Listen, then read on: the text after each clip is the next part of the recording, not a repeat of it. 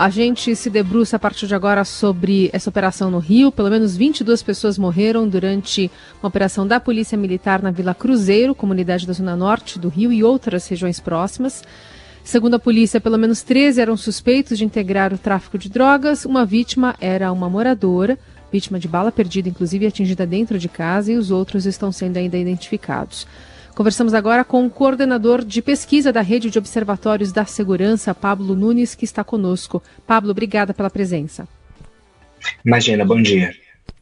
Pablo, queria começar é, com uma posição da PM ontem que relacionou a migração de criminosos para o Rio de Janeiro com a decisão do Supremo que limitou aquelas operações durante o período da pandemia. Ontem o PSB, algumas entidades de defesa dos direitos humanos voltaram a pedir que o STF desconsidere o plano de redução da letalidade policial apresentado pelo governo do Rio, agora em março. É, o que está em jogo nessa área legal sobre o direito de realizar ou não operações no Rio, sobre esses parâmetros sanitários ou de direitos humanos? A decisão do STF de limitar operações policiais no Rio de Janeiro, na verdade, é uma consequência de um sintoma que é exatamente essa ideia de que operações policiais devem ser violentas, devem uh, gerar mortes né, é, é, em suas ações e, no fim das contas, não solucionar os problemas de segurança. O Rio de Janeiro tem um histórico vastíssimo de operações policiais truculentas, não baseadas em inteligência, baseadas apenas em armas em, em troca de tiros, em confrontos com grupos criminosos e que, no fim das contas, não colabora para a resolução dos nossos problemas de segurança.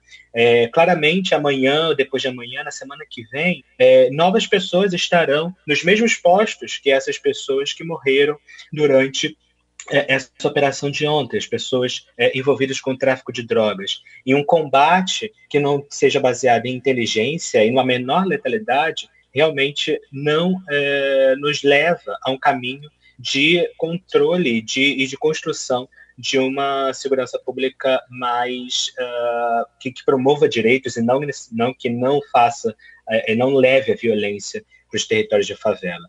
É importante pontuar que a DPF foi um marco muito significativo nessa história. Né? Pela primeira vez, o STF se debruçou sobre esse tema que é um tema já presente no Rio de Janeiro há muitos anos e uh, claramente eivado de inconstitucionalidades porque leva aos cidadãos violência e não direitos. E agora pode ser revisto. É, é, exatamente. A gente tem, a gente necessita que haja, na verdade, não só decisões do STF em relação ao controle da atividade policial e controle da letalidade, principalmente das ações policiais, mas que haja uh, um efetivo, uma efetivo é, é, colocação dessas, dessas medidas em, em curso. É, se a gente tem medidas da, da, da STF, seja da, da, STF, seja de tribunais é, superiores, que não possuem quem vá fazer valer é, essas decisões, as, as, essas decisões acabam sendo letra morta.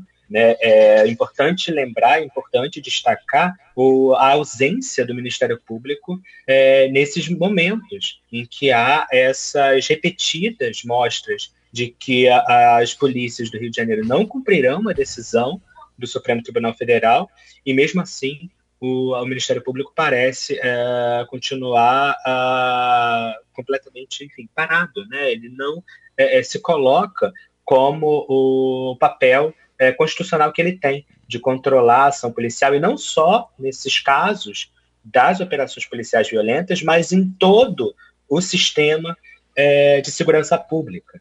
É importante que o Ministério Público também, para além de operações policiais violentas, né, que acontecem dia após dia, ele se debruça sobre qual é o plano de segurança pública do Rio de Janeiro e por que essas mortes continuam acontecendo sem que haja responsabilização dos agentes que produzem e sem também uh, que haja um papel importante de ser desenvolvido pelo Ministério Público.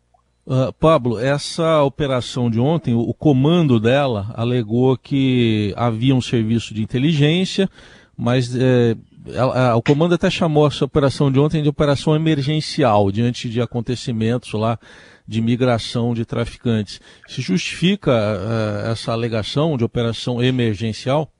Nenhuma operação é, que se diga né, uma operação de inteligência e para a realização de uma atividade emergencial que deixa é, 22 pessoas mortas pode ser considerada uma operação bem-sucedida.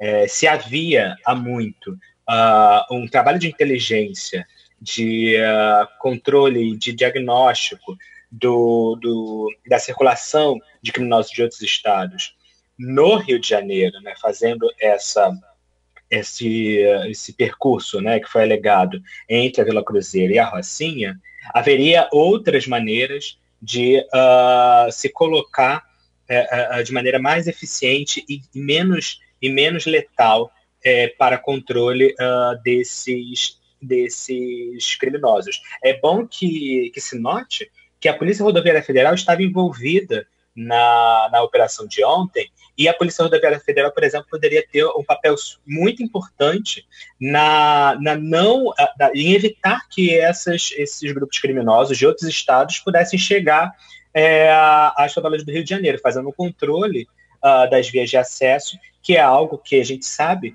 que é muito eficaz é, no controle da criminalidade, seja ela a criminalidade que se dá pela circulação de criminosos, seja ela pela circulação de armas e munições que também eh, se utilizam dessas vias para uh, fazer aí o abastecimento de comunidades e territórios de favelas aqui no Rio de Janeiro. Então, uh, sabemos também que essas operações, na maioria das vezes, são operações que não há eh, o uso da violência, essas operações em rodovias e vias de acesso, e a Polícia Rodoviária Federal poderia ter agido de maneira mais, é, é, é, mais precavida e de maneira mais inteligente uh, no controle uh, dessa, desses vias de acesso, a fim de não permitir que esses grupos criminosos pudessem se concentrar é, na Vila Cruzeiro, né, alegadamente, é, e fazer essa e, e promover essa ameaça de circulação para Rocinha e outras comunidades do Rio de Janeiro. Um levantamento do Instituto Fogo Cruzado e da Universidade Federal Fluminense, estava vendo aqui, está eh, dizendo que a gestão Cláudio Castro, que está em campanha aí para reeleição, tem 178 mortes e em 39 chacinas em um ano. Apesar da polícia dizer que todos os mortos né, por tiros de policiais ocorreram durante os criminosos, o confronto né, entre os criminosos e agentes, o agravamento dessa situação nos diz sobre eh, o desafio estrutural de lidar com a violência no Estado, que poucos parecem estar dispostos a enfrentar de forma séria? Totalmente. É, a gente sabe, né, o Rio de Janeiro tem um, um vasto histórico de, uh, de, de projetos e de formas de lidar com a violência urbana, seja pela via né, da polícia de agressão, de conflito, né, é essa que a gente está vendo sendo colocada em prática pelo Cláudio Castro, que iniciou né, é, durante o, a gestão do Witzel, é, ex-governador, e também há outras formas de lidar com a violência que foram outros projetos que a gente é, conhece muito bem é, que empregavam uma resolução não violenta dos conflitos e que fez com que os indicadores de criminalidade é, do Rio de Janeiro tivessem as baixas históricas é, durante a sua implementação.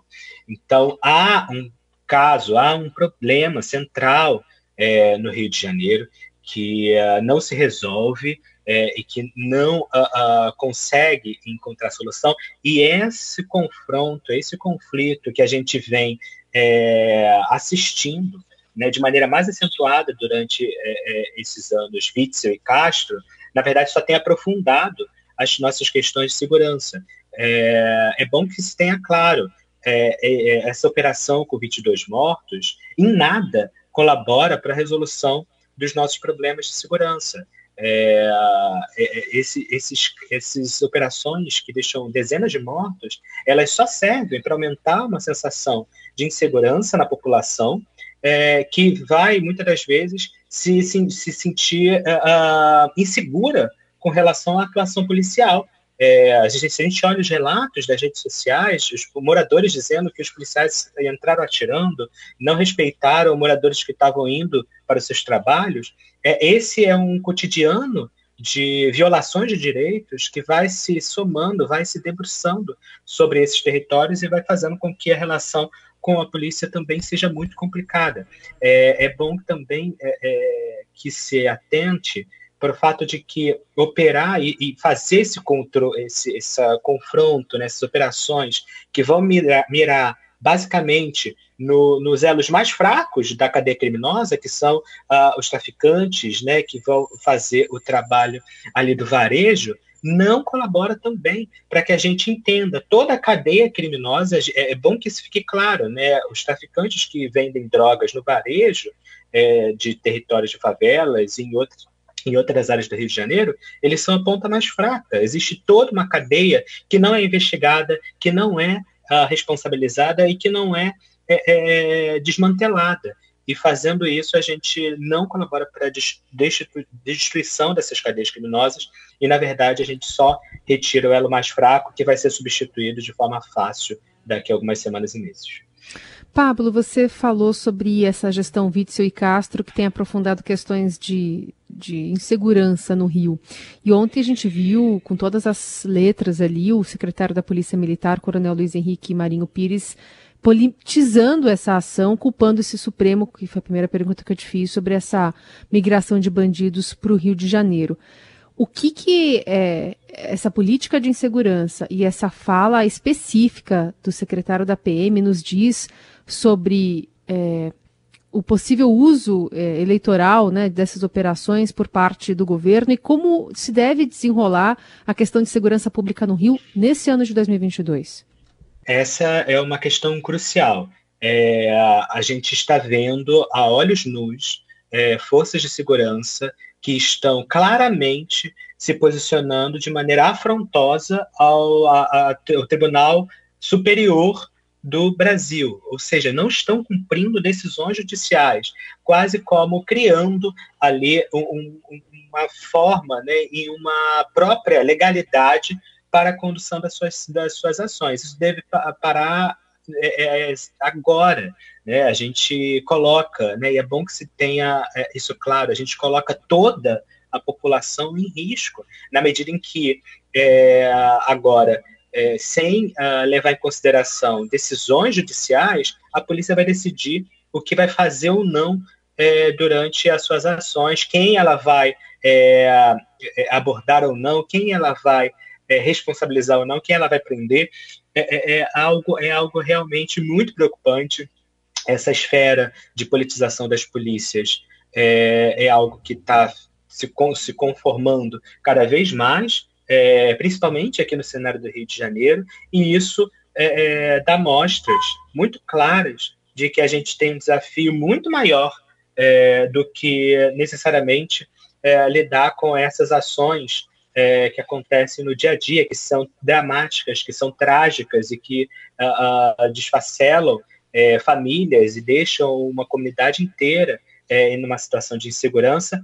Mas agora a nossa questão é maior: como é que a gente mantém e devolve é, às polícias a situação de legalidade? De, de, de cumprimento do, de, de decisões judiciais e, uh, sendo assim, defendendo direitos e não se colocando acima é, como se fosse um poder para além é, de qualquer controle, de qualquer uh, decisão judicial. É dramática essa situação e, infelizmente, a gente só tem visto não só o governador Cláudio Castro, mas também o presidente da República uh, inflamarem essa sensação e darem, de certa forma, uma certa legitimidade para essa postura das forças policiais. Com manifestação do presidente, inclusive ontem nas redes sociais, parabenizando né, pela operação de ontem no Rio. Exatamente.